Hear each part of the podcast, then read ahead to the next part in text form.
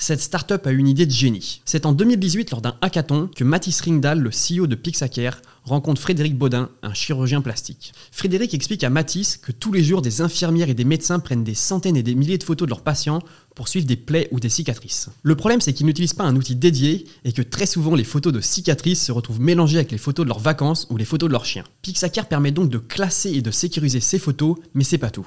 En plus de ça, Pixacare a développé une intelligence artificielle capable de détecter et de suivre automatiquement l'évolution d'une plaie. En gros, l'infirmière ou le médecin vont prendre une photo à intervalles réguliers et l'intelligence artificielle va détecter s'il y a un problème. Résultat, 1h30 de temps gagné par jour pour les professionnels de santé qui doivent étudier et suivre ces photos.